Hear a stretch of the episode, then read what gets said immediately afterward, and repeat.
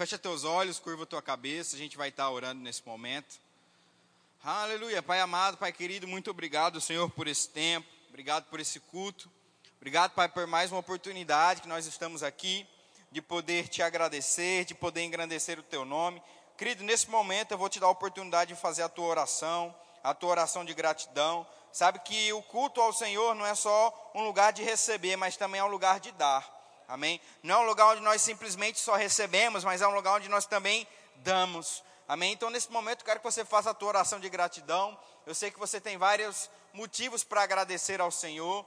Pai, eu quero te agradecer por esse povo, por essa igreja, por esse culto. Eu sei, Pai, que será um tempo poderoso. Obrigado, Pai, pela tua unção, pela tua bondade, pelo teu amor que já foi derramado em nossas vidas. Senhor, como nós somos gratos de estarmos aqui cultuando, louvando, entoando cânticos, Pai, e salmodiando louvores a Ti, porque somente você é grande, somente você é digno de toda honra e toda glória.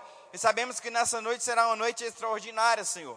Sabemos que o Teu Espírito Santo tem liberdade nesse lugar e sabemos que grandes coisas irão acontecer aqui nessa noite. As pessoas que entraram aqui, Senhor, não vão sair da mesma maneira que entraram porque, Pai, aquele que tem acesso ao teu poder, aquele que tem contato com a tua unção, não sai da mesma forma, não sai do mesmo jeito. E sabemos que nessa noite está disponível para a nossa vida o teu poder, a tua unção. E sabemos que sairemos daqui totalmente carregados e revigorados, Pai, com aquilo que você tem para a nossa vida, em nome de Jesus. Se você crer comigo, diz amém. Amém, queridos? Quantos aqui sabem o que vai acontecer sexta-feira agora, às 8 horas da noite? Nós vamos, nós vamos ter a aula inaugural do REMA, amém? Todos os REMAs no Brasil iniciam as suas aulas nessa sexta-feira agora, amém? Às 20 horas. E querido, como eu estou animado e muito feliz em saber que a primeira matéria que nós teremos aqui no REMA Sinop será a autoridade do crente. Quantos aqui tiveram essa matéria e foram impactados?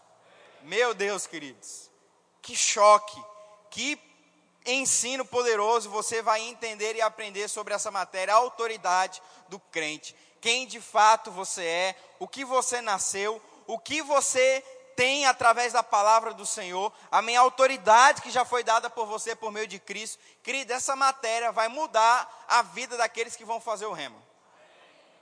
Eu estou muito empolgado em saber que essa é a primeira matéria. Amém?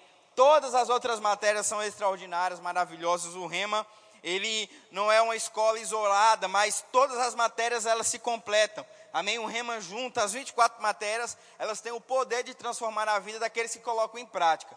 Mas, querida, essa matéria em si, a autoridade do crente, você vai ver. Se você colocar em prática, logo nas primeiras aulas que você escutar o que vai te ensinar, o que vão te ensinar, amém? Você vai ver a tua vida, ela ser transformada. E essa professora, a professora Késia Galo, amém? Ela é uma professora extraordinária. Você vai ver a unção que vai ser nesses dias aqui no Rema Brasil, Sinop. Amém, queridos? Aleluia. Eu quero falar algo com você nessa noite que está no meu coração. Amém? Uma palavra que o Senhor compartilhou comigo. Eu quero compartilhar com você também. Sabe que lá em 1 Samuel, no capítulo 17, a partir do versículo 1, a palavra de Deus ela vai falar a respeito de uma história uma história muito conhecida, a história de Davi e Golias. Quantos aqui conhecem essa história? A Bíblia vai falar que os filisteus é, prontamente se levantaram para ir de contra o rei de Israel. Mas o povo filisteu, eles tinham um gigante, um gigante chamado Golias. E a Bíblia fala que esse gigante tinha aproximadamente 2,90 metros e 90 de altura, ele é experiente em batalha, amém? E ele chegou diante do exército israelense e falou: Por que vocês estão preparando batalha? Por que vocês estão se arrumando para a guerra? Não tem ninguém que vai vencer esse exército aqui. E a Bíblia fala que aquele gigante começou a afrontar ao Senhor, começou a afrontar o povo de Deus. A Bíblia fala que todo o exército ficou apavorado e temeroso com as palavras daquele gigante. Mas a Bíblia vai continuar aquela história e vai chegar até Davi. E a Bíblia fala que Davi vai lá levar suprimentos para os seus irmãos na batalha e ele escuta aquele gigante afrontando o povo de Deus. E sabe, querido, um espírito de fé, um espírito de ousadia repousa sobre Davi, e ele fala: Quem é esse incircunciso que vai contra o povo de Deus? E Davi prontamente vai até o rei Saul e fala: Eu vou lutar com esse gigante. O que, que vão dar quando matarem esse gigante? E o rei fala: Olha só, vai dar, vai ser dada minha filha em casamento, e o resto da vida sem impostos. E Davi falou: Eu vou matar esse gigante com a sua própria espada. E quantos sabem aqui que Davi conseguiu esse feito? Se você conhece o final dessa história, você vai ver que Davi conhece, que Davi vence, Davi derrota aquele gigante. Mas o que eu acho interessante dessa história, queridos, e é sobre isso que eu quero falar com você nessa noite, é que ou você tem medo ou você tem fé. Ou você está com medo, ou você anda em fé. Se forem se algum dia perguntarem para você e falar quais são dois tipos de homem, dois tipos de mulheres. E resumidamente você pode falar para ele o homem medroso e o homem de fé. A mulher medrosa e a mulher de fé. Porque, querido, ou você tem medo e fica calado diante daquilo que o diabo tem dito ao teu respeito, ou você tem fé ao ponto de não olhar para os problemas e avançar naquilo que Deus está falando para você. Ou você tem medo, ou você tem fé. E querido, o medo ele paralisa a tua boca, o medo ele paralisa a tua ação. Mas querido, a fé, ela faz você ter uma força e uma ousadia, da onde você não sabe de onde vem, ao ponto de você vencer problemas que você naturalmente jamais venceria. Quantos sabem aqui que naturalmente era impossível Davi vencer aquele gigante? A Bíblia vai se referir a Davi como um jovem ainda, não de grande estatura, mas um jovem mediano, sendo comparado a um grande gigante, experiente em batalha. Mas, querido, Davi tinha algo que aquele exército não tinha: Davi tinha fé. E quando você tem fé, você supera o medo. Quando você tem fé, você passa por cima dos problemas. Quando você tem fé, você supera aquilo que o diabo está dizendo ao teu respeito. Mas quando você tem medo, você fica quieto. Enquanto o diabo fala mentiras ao teu respeito. Enquanto o diabo diz o que você não deve fazer, o que você não deve falar. Mas a fé, ela não se cala quando situações desse tipo se levantam. Eu quero ler um texto com você que está lá em Romanos, no capítulo 1, a partir do versículo 16. Eu creio que você conhece esse texto. Carta do apóstolo Paulo aos Romanos, amém? No capítulo 1, a partir do versículo 16. Palavra de Deus diz assim, eu vou ler na versão King James. Porque eu não me envergonho do evangelho de Cristo, pois é o poder de Deus para a salvação, e todo aquele que crê, primeiro do judeu e também do grego, visto que a justiça de Deus é revelada no evangelho, o evangelho que do princípio ao fim é por fé, como está escrito, o justo viverá pela fé. Eu estou lendo na versão King James, e nessa noite eu vou ler nessa versão, se você quiser me acompanhar. E sabe, querido, que o Evangelho de Deus, ele realmente é poder, como está escrito aqui no versículo 16. O Evangelho de Deus é poder para a vida daqueles que acreditam nele. O Evangelho não é simplesmente um livro de boas histórias, mas o Evangelho, a palavra de Deus, é um livro onde, colocado em prática, muda a tua vida. A Bíblia ela poderia ser sim um livro de boas histórias. Um livro onde tem uma história que conta de um homem que foi engolido por um peixe e depois de três dias foi cuspido fora. A história de homens que foram jogados em fornalha, na fornalha ardente e sobreviveram. A história de um homem que foi jogado na cova dos leões e sobreviveu. Mas, querida, a Bíblia, além de ser um livro de boas histórias, é um livro que tem poder além de conter boas histórias na palavra de Deus, ela também vem acompanhada de poder. E quando nós colocamos em prática o poder de Deus, ele começa a operar em nós. E o apóstolo Paulo diz aos Romanos: Eu não me envergonho do Evangelho, porque ele é poder para aqueles que acreditam nele. Querido, se você acreditar no que a palavra de Deus diz ao teu respeito, você vai ver o poder de Deus se manifestar na tua vida. Você vai ver coisas poderosas acontecerem por meio de você, porque o evangelho ele é poder para aqueles que creem nele. Mas o versículo 17, ele diz algo interessante. Ele diz assim: visto que a justiça de Deus se revela por meio do Evangelho. E esse Evangelho que do princípio ao fim é pela fé. E algumas versões diz, porque o meu justo viverá pela fé. Eu quero que a gente possa analisar parte por parte desse versículo, agora nesse início. E o que, que é a justiça de Deus? Como o versículo 17 fala, a justiça de Deus se revela no Evangelho. O que é justiça de Deus? E se você já foi, já teve a matéria justiça de Deus no rema, você vai ver que o termo justiça de Deus se trata de você se encontrar sem medo, sem culpa e sem condenação diante de Deus. Você ser justiça de Deus é você se encontrar diante do próprio Deus, sem medo, sem culpa e sem condenação. Assim como um pai se encontra diante do seu filho sem condenação, assim é o justo que acredita no Senhor e na força do seu poder. Ele se encontra diante de Deus sem medo, sem culpa e sem condenação. E como é que isso acontece? Por meio de Cristo.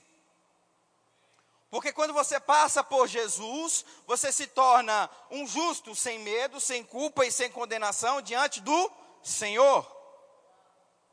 Porque durante anos e anos e anos, Deus tentou se relacionar com o homem de várias maneiras, mas não era a maneira pelo qual Deus sempre quis. Mas veio um onde o pecado ele não conheceu, onde ele foi morto no madeiro e ao terceiro dia ele ressuscitou para que depois dele vários se tornassem justos, sem medo, sem culpa e sem condenação diante do Senhor. Então, não é por obras. Não importa quantas cestas básicas você entrega, se você não é justo por meio de Cristo, isso não adianta.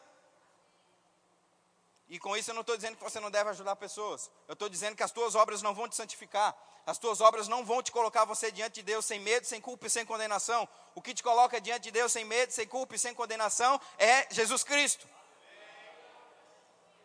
Não importa quantas famílias, quantos mendigos você ajuda semanalmente.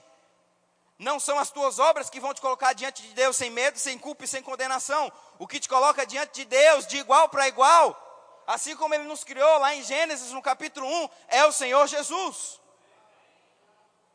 Então, ser justiça de Deus é isso: é você estar diante de Deus sem medo, sem culpa e sem condenação. E por onde que a justiça de Deus se revela, segundo Romanos capítulo 1, 17? Pelo Evangelho. O que é Evangelho? Evangelho significa boas novas, boas notícias. A pregação da palavra, a pregação da salvação por meio de Cristo.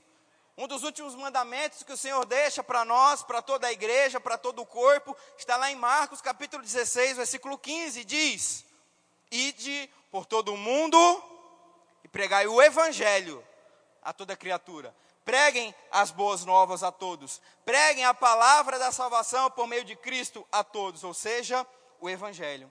Então, quando você escuta o Evangelho, quando você escuta a mensagem do Senhor, quando você escuta as boas notícias, quando você escuta a salvação por meio de Cristo, e essa salvação ela faz sentido para você, e você abre a sua boca e confessa, você se torna justiça.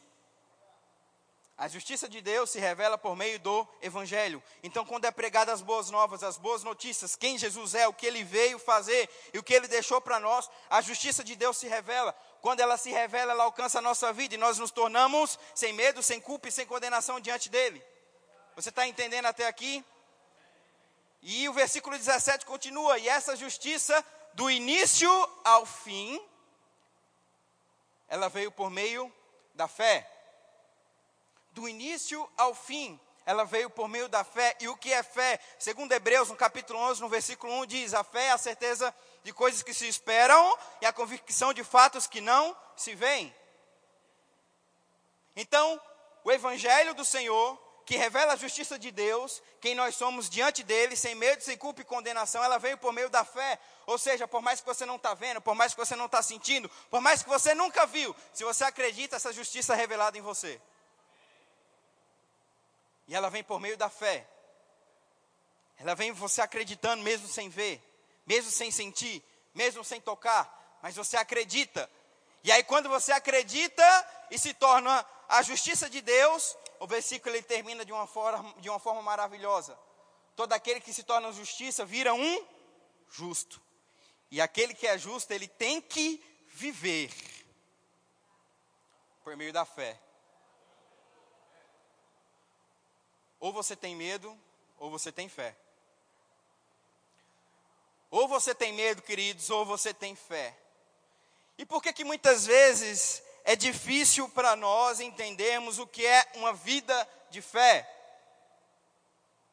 Durante alguns anos na história da igreja, a igreja ela começou a vender amuletos, vender coisas que estimulavam a fé das pessoas. E as pessoas começaram a acreditar que aquelas coisas eram o poder para elas. Terços, colares, imagens. E muitas vezes nós temos usado a fé como um amuleto. Quantas vezes você já ouviu aquela expressão quando você chega para alguém, e aí, como é que você está? E a pessoa fala, rapaz, eu estou pela fé. Mas esse termo pela fé não é acompanhado de um semblante feliz, mas de um semblante sofrido, de angústia. Rapaz, eu estou pela fé. Olha, tanta conta para pagar, tanto problema para resolver, eu estou só pela fé de Jeová. Sabe por que as pessoas às vezes fazem essa expressão quando usam o termo pela fé? Porque elas não entenderam que um justo de verdade, ele não usa a fé como um botão de emergência, mas é um estilo de vida.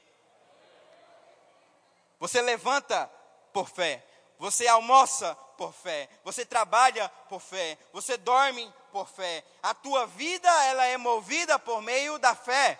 Porque agora quando você é um justo, você tem que viver por fé.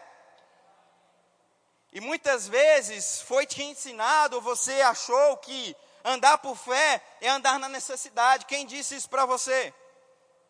Andar por fé é andar debaixo da vontade de Deus. Porque no próprio capítulo de Hebreus 11, só que no versículo 6, a Bíblia diz que sem fé é impossível agradar a Deus. Porque todo aquele que se aproxima de Deus tem que crer que Ele existe e que Ele é galardoador daqueles que o buscam e o amam. Ou seja, então quer dizer que você só está agradando ao Senhor por momentos? Porque quando nós usamos a fé como um amuleto e não como estilo de vida, nós não estamos agradando ao Senhor todo o tempo, o tempo todo.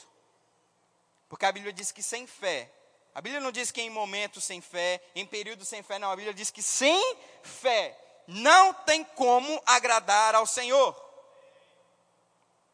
Então a vida de um justo, ela é movida por meio da fé. Então, quando você não anda por fé, meu irmão, você não está agradando a Deus e você não está fazendo jus aquilo que já foi conquistado por você na cruz ser justiça de Deus. Então, quando você é um justo de fato, segundo a palavra do Senhor, você anda por fé, você vive por fé. E aí agora não é só quando você precisa, não é quando você tem uma necessidade, mas é em todo tempo. Se está tudo bem, você está por fé. Se está tudo mal, você está por fé também. Se está todo mundo sendo desempregado, não importa, você anda por fé. Se você tem o melhor emprego do mundo, não importa, você também está andando por meio da fé. Se está todo mundo pegando uma gripe, uma pandemia, seja lá o que for, você está por fé. Se está todo mundo saudável, se o mundo encontrou a cura de todas as doenças, está tudo bem. Você também está andando por fé. Porque quando a Bíblia diz que o justo ele vive, vive, está relacionado a um estilo. E quando você vive, meu irmão, aleluia, quando você tem um estilo de vida relacionado à justiça, que é por meio da fé, você não se importa com o que estão falando, com o que estão pensando, se o mundo está indo de mal a pior, não interessa para você, porque a tua vida ela é um estilo de fé. E sabe, de janeiro até agora, né, que quando o nosso pastor ele entregou oficialmente, né, passou de fato a liderança da igreja para mim e para minha esposa. De janeiro até agora, quantas pessoas se converteram conosco que estão aqui nessa noite? Faz um sinal com a tua mão. Deixa eu ver se tem algumas pessoas aqui. Tenho visto que tem tido muitas salvações, olha só. Olha só, tem ali, tem ali também. Olha só quantas pessoas bacanas. Olha só, tem outra irmã aqui. Deixa eu te falar uma coisa, principalmente para vocês que talvez não conheçam. mas reforçar para você que já conhece. Deus, ele te deu uma medida de fé. Deus, ele te deu uma porção, um pedaço de fé. E a palavra de Deus, ela vai, se relacionar a tamanhos, a medida. Lá em Mateus, no capítulo 8, a partir do versículo 3, a Bíblia vai falar a respeito da história do centurião. Quantos aqui já ouviram essa história ou já leram essa história?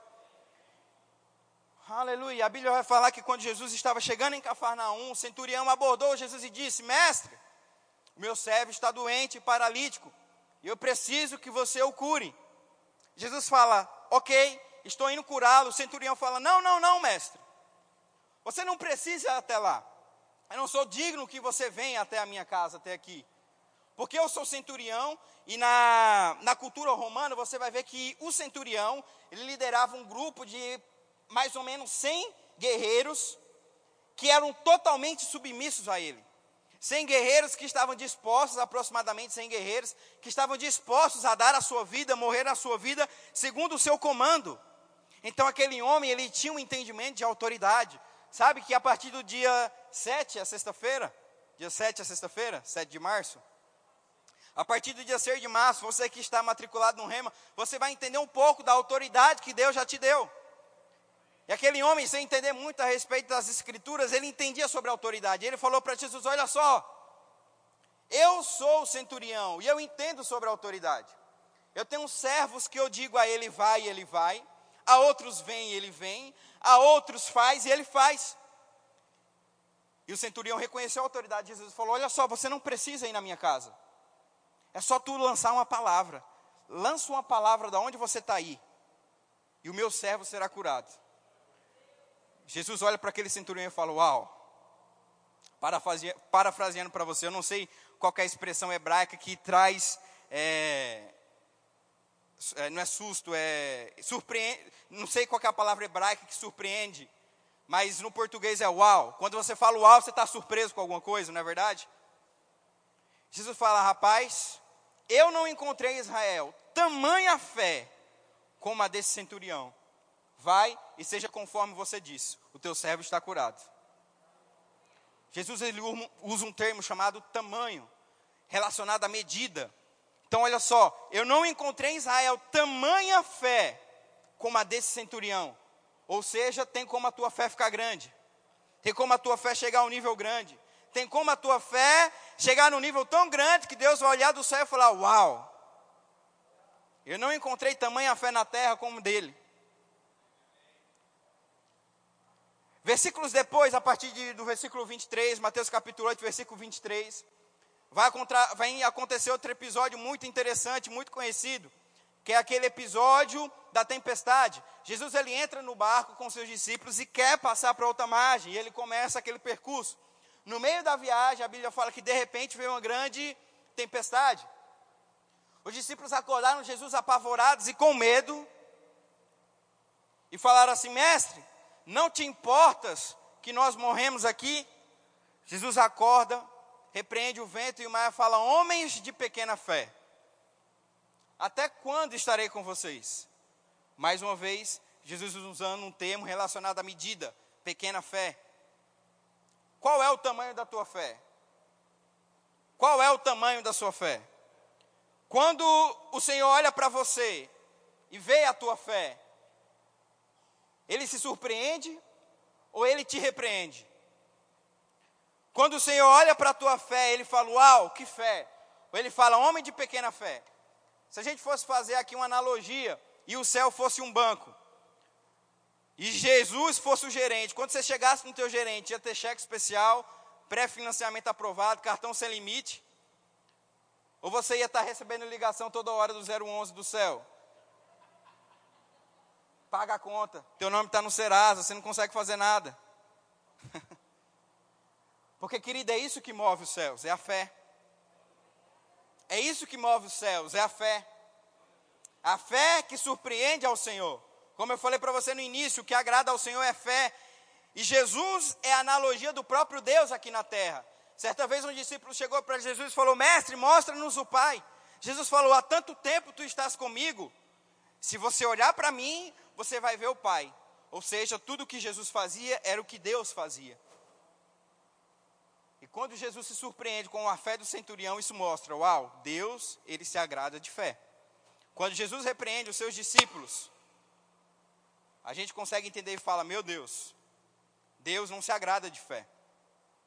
E querido, você pode estar num nível tão grande de incredulidade, porque esse intervalo entre a surpresa de Jesus com a fé do centurião e a repreensão dele para com seus discípulos é um intervalo de aproximadamente 10 a 15 versículos. Foi algo muito rápido, foi questão de poucas horas. Jesus ele foi lá, lançou a palavra sobre o centurião, logo entrou no barco e passou para outra margem. Os discípulos viram que Jesus se surpreendeu com a fé daquele centurião. Sabe que a, a incredulidade e a falta de fé pode estar cegando você a um tal ponto.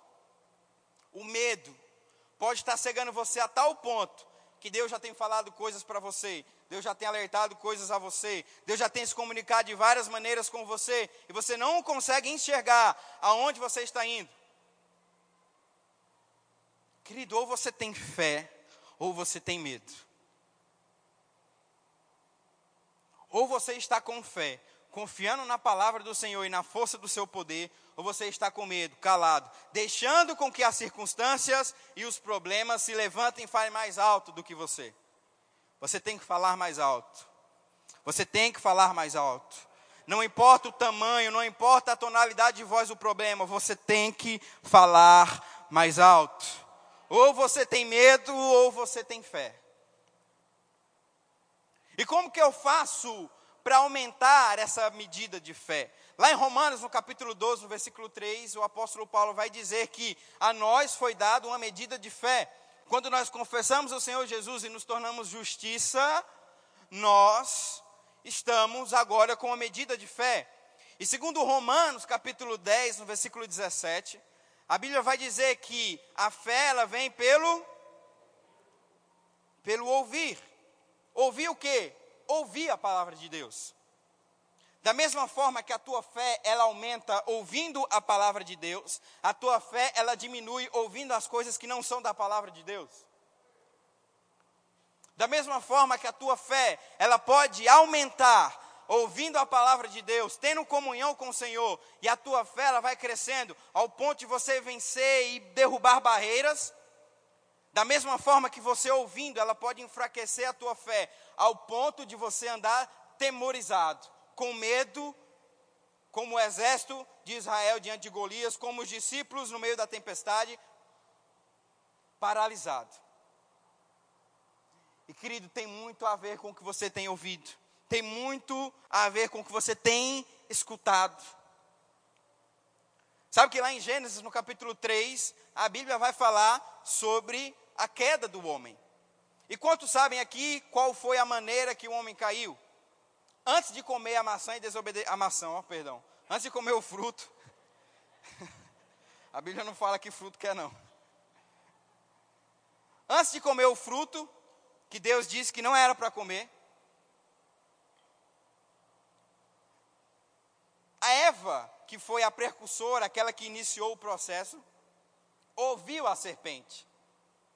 E por ela ter dado ouvido a uma mentira, aquela mentira se tornou verdade. Sabe que aquilo que você tem ouvido é aquilo que você vai começar a crer. Aquilo que você tem escutado é aquilo que você vai começar a crer. Por mais que é mentira. Deixa eu te dar um exemplo. Se você passar durante um período intenso escutando informações sobre doença, sobre enfermidade, por mais que você saiba por mais que você saiba que a palavra de Deus diz ao teu respeito que você já é sarado e curado pelas pisaduras, de Jesus, que não existe peste, praga, doença, covid, enfermidade que pode afetar a tua vida. Por mais que você saiba dessas informações, por você começar a escutar mentiras, você começa a ficar com medo. Você começa a ficar temorizado. E com isso eu não estou fazendo analogia de imprudência, pelo amor de Deus. A fé ela não está ligada à imprudência, mas a fé ela não está ligada ao medo. Porque você começou a escutar aquelas informações, aquelas mentiras começaram a virar realidade dentro de você. E agora você está dando crédito àquilo que é uma mentira. Por mais que a Bíblia já disse que você é próspero, que toda sorte de bênção repousa sobre a tua vida, que todas as tuas necessidades já foram supridas em Cristo Jesus, se você começa a escutar sobre dados, estatísticas de como está a economia do mundo, você começa a se sentir pobre. Por mais que a Bíblia, de, por mais que a palavra de Deus já disse que você é rico e próspero, você começa a se sentir pobre, por quê? Porque você está escutando aquilo, você está dando ouvidos aqui, àquilo. Tem uma tia do meu pai, ele conta essa história, eu acho bem interessante. É uma tia nossa que mora na zona rural, ela mora distante da cidade. E querida, eu vou te falar uma coisa: ninguém vai lá. Sabe o fim do mundo, mais uns 30 quilômetros para frente, é lá onde ela mora. Não dá para chegar lá de carro, não dá para chegar lá de moto. Você tem que parar o carro lá e andar cerca de 2 quilômetros até chegar lá, de tão distante que ela mora. Ela mora lá naquela zona rural, ela gosta daquilo. Mas toda manhã, na verdade, até onde eu sabia, ela fazia isso. Não sei, faz tempo que eu não converso com ela. Mas toda manhã ela escutava um programa que tinha lá na capital, que era Recife. E esse programa, ele só falava de notícias ruins. Hoje mataram 25 pessoas esfaqueadas. Hoje arrancaram os dedos e decapitaram a cabeça de 30 pessoas. Só informação desse tipo. E ela passava o dia todo escutando aquela rádio. E quando ela ia dormir, ela trancava as portas. E ela fazia um sistema de alarme com panelas. E ela fazia toda uma segurança, porque tinha medo que os assassinos fossem lá e pegassem ela. Muitas vezes ela acordava no meio da noite assustada. E querido, deixa eu te falar, se você jogar uma faca lá hoje, um pedaço de pau, se voltar daqui a cinco anos, vai estar lá do mesmo jeito. Sem se mexer. Porque ninguém consegue chegar lá, ninguém vai lá, não tem nada lá. Você ter ideia, nunca mais eu fui lá, de tão longe que é. Mas aquela, ela é assustada, ela tem medo, ela é temerosa, ela acha que a qualquer momento, querido, se ela estiver escutando a respeito dessas guerras da, da, da, da, Rússia e da Ucrânia, meu Deus, ela acorda todo mundo, pelo amor de Deus, o, o Putin vai jogar uma bomba aqui. Porque ela está repleta de informações erradas, e aí a fé dela está baseada nessas coisas. Aquilo que você escuta, você começa a se tornar. Aquilo que você dá ouvidos, você começa a se tornar. Mas, querido, se você se enche da palavra, se você se enche do poder de Deus, se as informações que você deixa passar pelos teus ouvidos são informações de bênção, informações de cura, informações de prosperidade, meu irmão, nada vai parar você. E aí você não tem medo, mas você tem fé. E quem tem fé não se preocupa como está o mundo, porque confia no Senhor e na força do seu poder, e sabe que tudo, tudo vai dar certo. Tudo vai dar certo. Sabe que tem um texto, eu quero ler com você rapidamente, lá em Marcos, no capítulo 11, no versículo 23, bem rapidamente. Creio que você já conhece esse texto. Marcos capítulo 11, versículo 23 diz assim: E Jesus, olhando ao redor, disse aos seus discípulos: Marcos capítulo 11, versículo 23.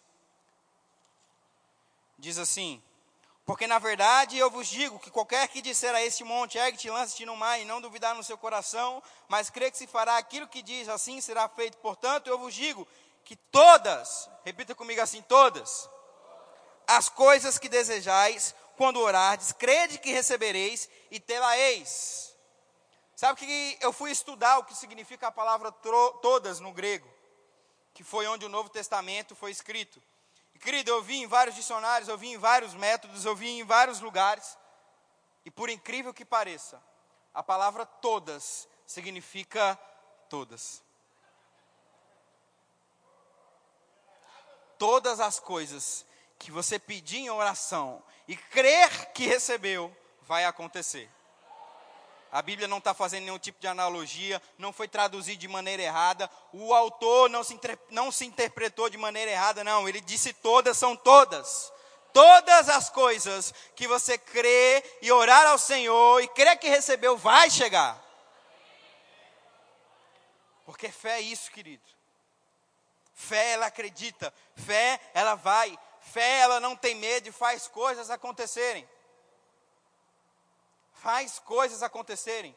E lá em Gênesis, no capítulo 22, eu quero ler um texto com você para a gente dar continuidade. Gênesis 22, 1 diz assim: um texto também um pouco conhecido, fala a respeito do sacrifício de Abraão com Isaac. Gênesis capítulo 22, no versículo 1. Aleluia! Como Deus é bom. Diz assim: E aconteceu, depois dessas coisas, que Deus tentou Abraão. E lhe disse: Abraão, e ele disse: Eis-me aqui. E ele disse: Toma agora o teu filho, o teu único filho Isaque, a quem tu amas, e vai para a terra de Moriá, e oferece-o ali como oferta queimada sobre um dos montes que eu te direi.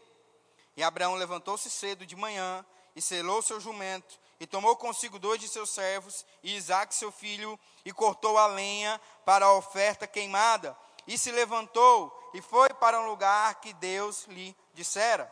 No versículo 4 diz assim: Então no terceiro dia Abraão levantou seus olhos e viu o lugar de longe.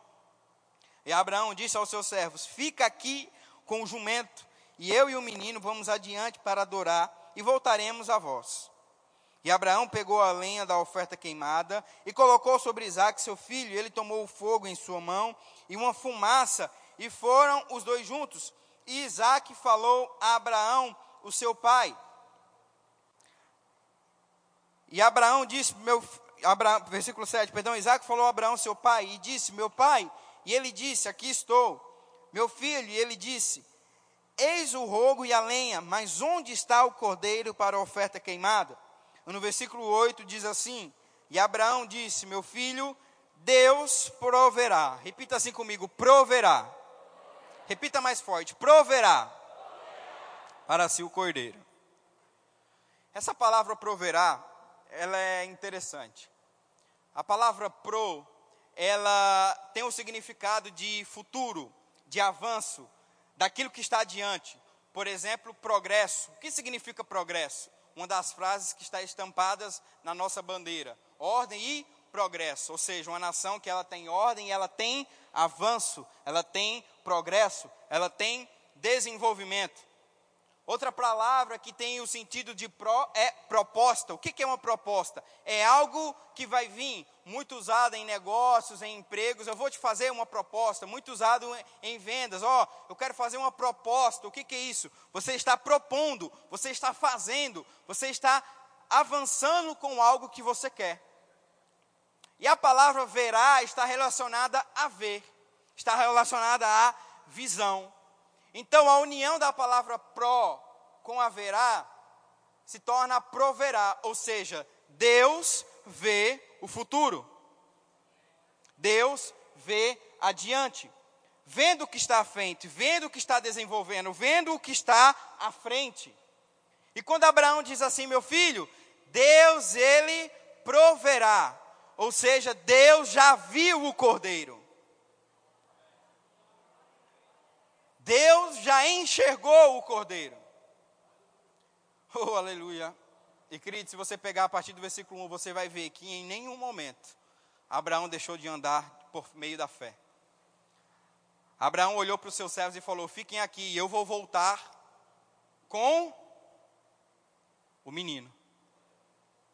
Fiquem aqui. A Bíblia fala que Abraão pegou seus dois servos e seu filho Isaac e saiu para o Monte Moriá para sacrificar e obedecer ao Senhor.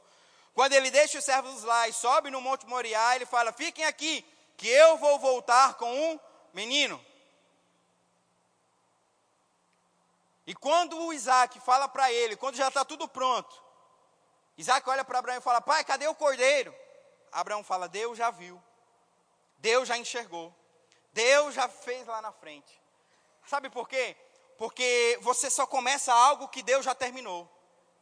Quando Deus falou assim para Abraão, em Gênesis, no capítulo 12, sai da tua terra, do meio da tua parentela e vai para a terra que eu vou te mostrar, Deus já tinha preparado todo o projeto e todo o caminho de Abraão. Já tinha feito ele um homem próspero, já tinha feito ele um pai de multidões, já tinha terminado o destino dele. Ele falou: agora sim, está pronto para você começar. Me obedeça por meio da fé. Quando Deus ele começa a falar com você, ele já escreveu a tua história, o teu caminho já está tudo pronto. Basta você crer, não ter medo e dizer: Deus vai prover, ou seja, Deus já viu o meu futuro, Deus proverá. Deus já viu o meu futuro. Deus já viu aquilo que eu tenho confessado. Deus já viu aquilo que eu tenho chamado a existência. Então vai acontecer. Ô oh, querido, eu declaro, Deus proverá sobre essa igreja. Eu já vejo os carpetes, eu já vejo as cadeiras, eu já vejo, porque Deus já escreveu a história dessa igreja. Deus já escreveu o destino dessa igreja. E deixa eu te falar, não é o que os nossos olhos estão vendo, mas é o que Deus já proveu. Ou seja, Deus já viu como será o futuro. Deus já escreveu a tua história, o teu destino, meu irmão. Se você começa a confiar no Senhor e crer que Ele já proveu, aleluia, você vai ver o milagre de Deus acontecer porque Deus já te fez próspero, rico, saudável, cumprindo aquilo que Ele chamou você para fazer. Deus já proveu, Ele já viu algo que está diante dos teus olhos. Por mais que você não está vendo, enxergando naturalmente, mas já está feito. Porque Deus proverá. Abraão, por meio da fé, disse a Isaac: Filho, Deus proverá. O cordeiro já está aqui, Deus vai mandar, vamos confiar nele. Até porque, querido, quando Deus, aleluia, Ele te pede algo, é porque Ele está precisando? Você acha mesmo que Deus, com toda a sua soberania e onipotência, Ele precisa de alguma coisa? Quando nós pedimos algo a alguém é porque realmente nós precisamos. Mas quando Deus pede algo a você é porque é você que está precisando. Alô? Quando Deus ele pede para você dar um carro, não é porque Deus está tá, tá cansado de andar a pé no céu e quer andar no teu carro. É porque Ele quer te abençoar com uma maneira sobrenatural. Quando Deus pede para você dar uma casa, não é porque Deus está cansado no céu e quer morar na tua casa, levar a tua casa para o céu. Rapaz, que arquiteto bom, que engenheiro bom. Rapaz, esse azulejo eu não tenho no céu, não. Eu vou pegar a casa desse menino. Me dá, me dá a tua casa aí que eu quero morar aqui. Não, não. É porque Ele quer te abençoar de uma maneira sobrenatural. Quando Deus ele te pede para te dar uma quantia que para você é sacrificial, não é porque Deus está prezando do teu dinheiro. Até porque é um Deus que anda sobre ouro e pedras preciosas, você acha que ele precisa de dinheiro? Você acha que um Deus que forrou o chão do céu com ouro e pedras preciosas precisa de dinheiro? Quando Deus te pede algo é porque Ele quer que você seja abençoado, queridos. Deus jamais, repita assim comigo, jamais vai me pedir algo para me deixar no prejuízo. Quando Deus te pede algo, queridos, é porque Ele quer que você entenda. Solta isso que eu tenho algo melhor para você. Larga isso que eu tenho algo maior para você. Avança comigo e você vai ver o meu milagre sobre a tua vida, sobre a tua casa e sobre a tua família. Porque é dessa forma que Deus trabalha. É por meio da fé. É quando nós confiamos nele e na força do seu poder. Aleluia nós avançamos e desenvolvemos coisas grandiosas no Senhor, e desenvolvemos coisas que só Ele poderia fazer nas nossas vidas. Deixa eu te falar uma coisa: não está e nunca será relacionado a quantias. Porque um real para Deus e um milhão para Deus não faz diferença alguma.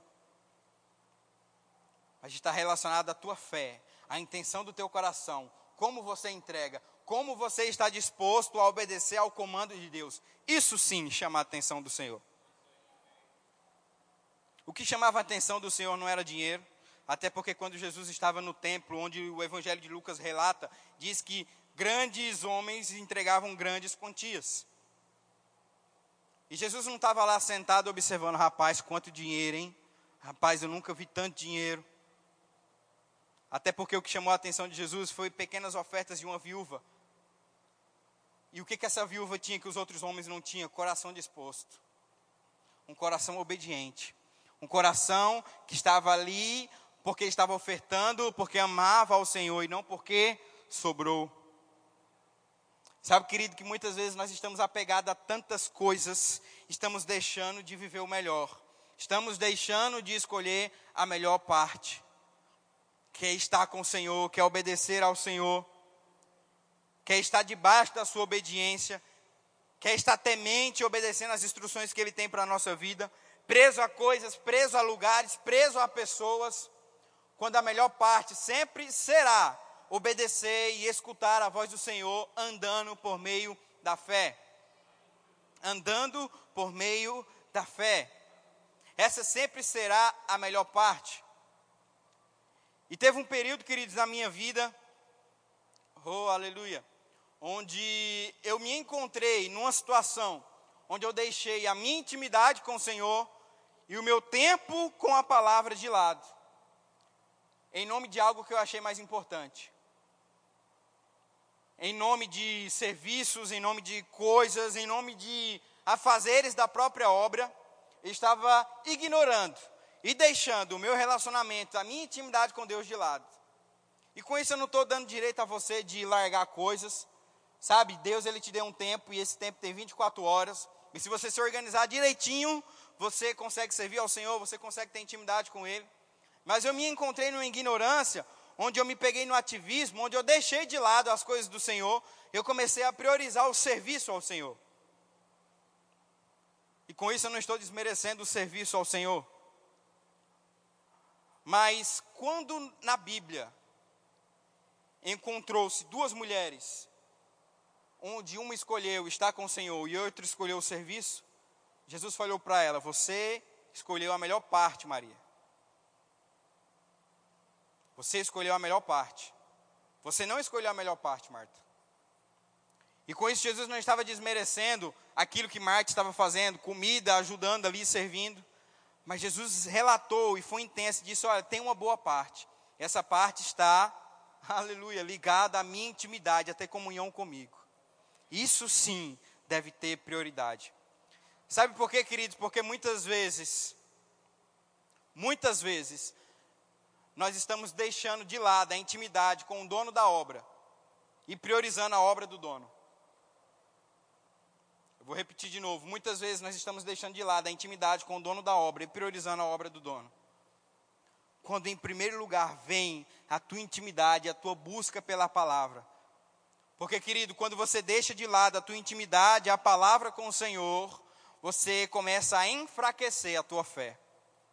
E quando você começa a enfraquecer a tua fé, você começa a andar com medo. E quando você começa a andar com medo, você fica paralisado. Você fica estacionado. Você fica imóvel. Com coisas que Deus já pediu para você fazer, com coisas que Deus já pediu para você acreditar, avançar, desenvolver. Porque agora você não está tendo mais intimidade com o Senhor. A tua fé está ficando fraca. E aí agora você está enfraquecendo na fé, fazendo com que a tua fé fique pequena. E Jesus repreendeu aqueles discípulos que tinham a fé pequena. Há tanto tempo estou com, até quando vou estar com vocês, homens de pequena fé? E essa palavra eu não estou me direcionando a vocês que estão chegando agora, queridos. Vocês estão entendendo e aprendendo. Tem uma medida de fé disponível para você que tem se convertido e aceitado Jesus. E se você desenvolver, você vai ver aonde você vai chegar. Mas, querido, muitas vezes nós estamos num sistema rotineiro onde nós estacionamos a nossa fé. Onde nós estacionamos a nossa fé. Qual foi a última vez que você creu para algo, chamou a existência de algo? Está andando por fé, crendo no Senhor e na força do seu poder? Como eu iniciei essa ministração, o justo, ele vive por fé. Ele não aperta a fé quando ele precisa, ele não escolhe a fé quando ele tem necessidade, não. Ele vive, ele tem um estilo de vida por meio da fé. E quando nós obedecemos ao Senhor, meu irmão, a gente prospera, a gente avança, a gente desenvolve, a gente cresce. Aleluia. Sabe, querido, que o fruto de onde nós estamos hoje não está ligado a uma boa administração, está ligado a uma confissão de fé. Onde nós estamos hoje aqui, nesse lugar, nesse templo, não está ligado porque o meu pai ou a, nossa equipe era boa administradora, mas está ligado porque tinha uma palavra de fé, uma confissão. E com isso eu não estou dizendo que ele fez uma má gestão, pelo amor de Deus. Não me entenda mal. Eu estou dizendo que foi o fruto das confissões que nos fizeram chegar até aqui. A gente vai chegar a lugares que ninguém nunca chegou. A gente vai pisar em lugares que ninguém nunca pisou. Nós vamos fazer coisas nesse lugar que ninguém nunca fez. Não é porque eu sou um bom gestor ou um bom pregador, não, é porque nós temos uma boca e nós estamos falando aquilo que cremos. E quando nós abrimos a nossa boca, as coisas elas têm que acontecer. querido, presta atenção e pensa comigo, pelo amor de Deus. Se uma confissão, aleluia, se uma confissão que o Senhor Jesus, Ele é o teu Senhor e teu Salvador, e que aí você era um pecador, mas agora você se torna santo e justo, por meio da confissão em Cristo Jesus, tem o poder, presta atenção, tem o poder de te tirar do inferno e te colocar no céu. Essa confissão tem o poder de te livrar do inferno e te colocar no céu. Será que a tua boca aberta não tem o poder de trazer um emprego que você tanto deseja? Será que a tua boca não tem o poder de trazer o carro, a casa, a família, a esposa que você tanto deseja? Se a confissão na palavra, meu irmão, tem esse poder, será que não vai ter poder na tua vida? Se o Senhor, se Deus levou o profeta a um vale de ossos secos e diz: Olha só, o que você está vendo? Eu estou vendo um vale de ossos secos, Senhor. Então profetiza esse vale de ossos secos que eles vão se tornar um exército. Se a boca daquele homem aberta fez com que ossos secos e rachados se tornassem um grande exército, será que a tua boca aberta não vai trazer a existência daquilo que você tem crido? Daquilo que você tem chamado de existência? Por que, que muitas vezes nós estamos calados, com medo?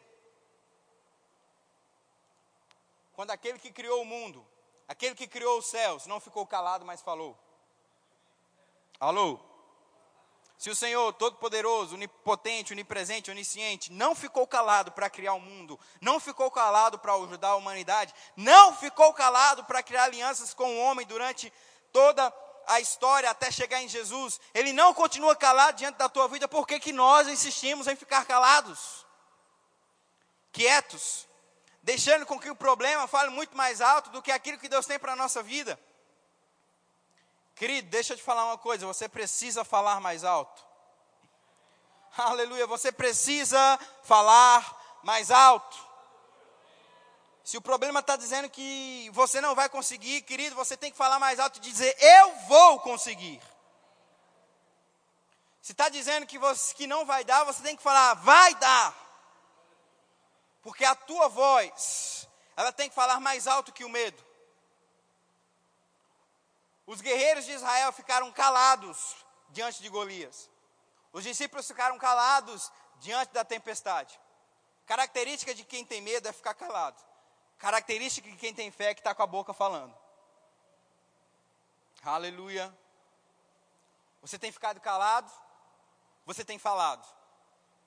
Se você tem ficado calado diante de coisas que têm se levantado diante de você, é porque você está com medo. Oh, querido, mas agora você é a justiça de Deus. Você está diante do Senhor sem culpa, sem medo, sem condenação. Assim como Deus te criou em Gênesis, no capítulo 1, no versículo 26, quando você aceita Jesus, hoje você se torna a imagem e semelhança dele. Você está diante dele sem medo, sem culpa e sem condenação. Você pode abrir a sua boca e confessar aquilo que você quer. Porque aqueles que abrem a boca, eles têm fé, e aqueles que ficam calados, eles têm medo. E Deus não te fez com espírito de medo, mas te colocou ousadia. Deus não te fez com espírito de medo, de pavor, mas Deus colocou ousadia em você. Deus colocou um espírito de ousadia dentro de você. O espírito da fé está repousando sobre a nossa vida, onde nós cremos e falamos. Essa é a nossa essência, é isso que nós somos. Eu queria chamar o grupo de louvor, eu queria que você pudesse ficar de pé. Aleluia! Oh, aleluia. Diga assim comigo: Deus é bom. Existe um espírito, repita comigo: existe um espírito de fé, e ele repousa sobre mim. E por isso eu creio, e eu falo. Repita mais forte comigo: por isso eu creio, e por isso eu falo. Mais uma vez: por isso eu creio, e por isso eu falo. Aleluia, querido. Levanta as tuas mãos para os céus e vamos praticar. Se o diabo não tem preguiça de falar, nós não vamos ter preguiça de rebater. Se o diabo não se cansa um só minuto Do momento que você levanta até o momento que você vai dormir, enchendo a tua mente, enchendo a tua alma de informações negativas, dizendo que você não vai conseguir, dizendo que você não vai, dizendo que vai parar, que vai dar errado. Querido, nós vamos encher o inferno com fé. E, ao, e quando ele falar uma palavra, nós falamos duas de fé. Se ele fala duas palavras de incredulidade, nós falamos três de fé. Querido, nós falamos mais alto que os problemas.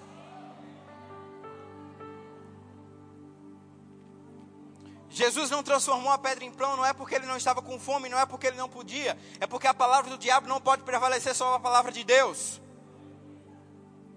Jesus não pulou daquele monte, não é porque os anjos, os anjos não podiam pegar ele, é porque a palavra do diabo não pode prevalecer sobre a palavra de Deus ao teu respeito. Eu sei que muitas palavras já foram ditas ao teu respeito. Eu sei que muitas coisas já foram profetizadas sobre você. Ei, não está morto, está vivo. O tempo não pode apagar as promessas de Deus sobre a tua vida. O tempo não pode apagar aquilo que Deus já prometeu ao teu respeito. Levanta as tuas mãos agora e começa a declarar, começa a confessar, começa a chamar a existência, começa a imaginar. A Bíblia fala em Provérbios que assim como imagina em nossa alma, assim é. Imagina um pouco agora as promessas de Deus ao teu respeito. E agora une essa imagem com a tua boca. Aleluia. Une a tua imagem com a tua boca. E você vai ver acontecer. Oh, aleluia. Obrigado, Deus, porque pela fé nós já conseguimos ver coisas que os nossos olhos não estão vendo. Obrigado, Senhor, porque, porque pela fé nós nos alegramos com o saldo da nossa conta que muitas vezes está nos entristecendo.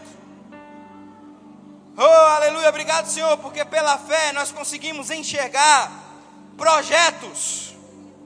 Oh, aleluia, que o nosso dinheiro não pode pagar.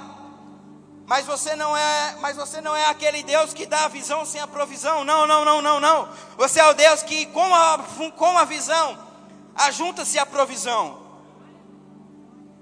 Oh, aleluia. Aleluia. Aleluia quero, eu quero que, eu quero que aqueles, oh aleluia, oh aleluia. Eu vou ser muito específico, aqueles que têm projeto e estão com medo de iniciá-los, porque tem faltado recursos, levanta a tua mão, bem alto assim. Você tem projetos, seja ele para o reino, seja ele para o natural. Você está com medo de iniciá-los. Você está com medo de dar um passo de fé, porque você tem olhado os recursos. Aleluia. Vou lançar uma palavra sobre a tua vida. e pela fé, se você agarrar, você vai ver as coisas acontecerem. Pela fé, se você der um passo de fé. O que é um dar um passo de fé? Eu não vou fazer isso porque eu não tenho direção. Se eu fizer, eu vou cair. Fé é não ver a ponte e você dar um passo e acreditar que a ponte vai se formar. Porque andar por cima da ponte, quando você vê, até o incrédulo faz isso. Mas andar por cima da ponte sem enxergar ela, só filho de Deus consegue fazer isso. oh, aleluia, Pai, eu libero uma palavra sobre esses homens e essas mulheres agora nesse momento. Pai, eu declaro a mesma ousadia de Josué e Caleb. Oh, aleluia. Oh, eu declaro essa ousadia, esse espírito da fé que repousou sobre Josué e Caleb quando eles enxergaram a terra prometida, mas nela continham gigantes e desafios, mas não atentaram para isso, mas ficaram, é a terra que manda leite e mel. Eu lanço essa palavra sobre ele. O mesmo espírito de fé que repousava sobre Josué e Caleb, eu declaro repousando sobre essas pessoas agora no nome de Jesus. Ei, querido, pega essa palavra para você. O Deus que dá a visão, ele também vai dar a provisão. Se foi Deus que te deu esse sonho, esse projeto, fica tranquilo, porque os recursos vão chegar. Pega pela fé isso. Deixa eu contar um testemunho rápido para você. Certa vez um jovem chegou para o pastor e disse assim: Pastor, Deus me falou que eu ia fazer medicina, para que eu pudesse ajudar outras pessoas. E deixa eu te dar uma boa notícia: eu passei na prova de medicina. Mas só a inscrição, só a inscrição da faculdade custa 10 mil reais, fora as mensalidades durante seis anos. Eu não sei o que eu vou fazer. Eu sou assalariada. Eu tenho um teto sobre a minha vida. Eu não sei mais como que eu vou fazer. Eu ganho salário mínimo. Nem se eu juntasse durante praticamente um ano, eu não conseguiria pagar a matrícula, que dirá as mensalidades. O pastor falou para ela: Olha só, foi Deus que te deu essa visão?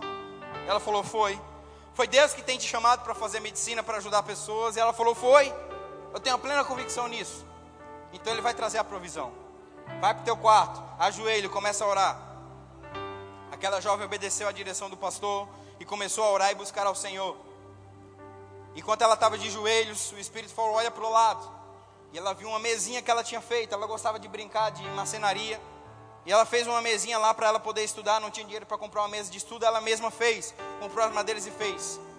Anuncia isso aí. Aquela jovem pegou aquela mesa e anunciou. Rapidamente ela vendeu. Vendeu por um valor significativo, mas ainda não era o valor da matrícula.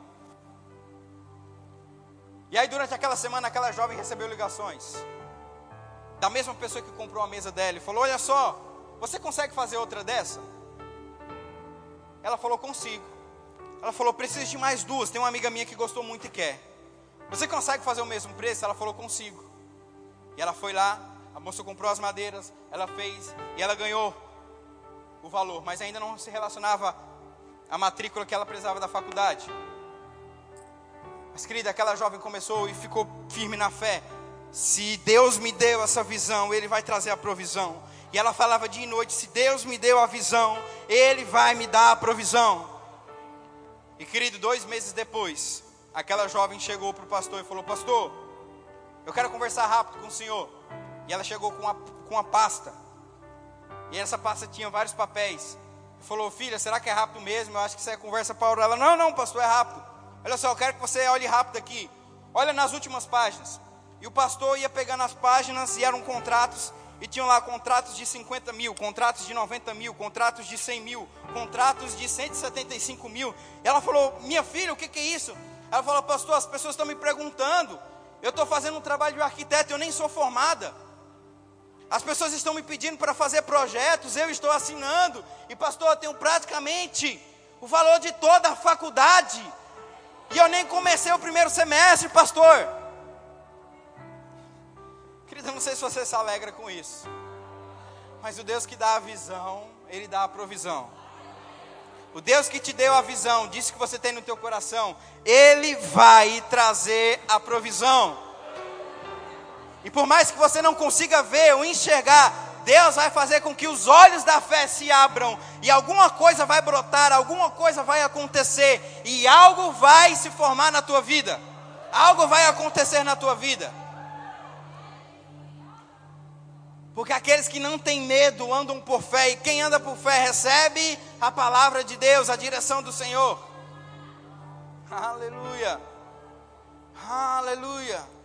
E querido, nesse entendimento, debaixo dessa direção, eu quero fazer o convite para você que nessa noite deseja aceitar o Senhor Jesus como seu Salvador.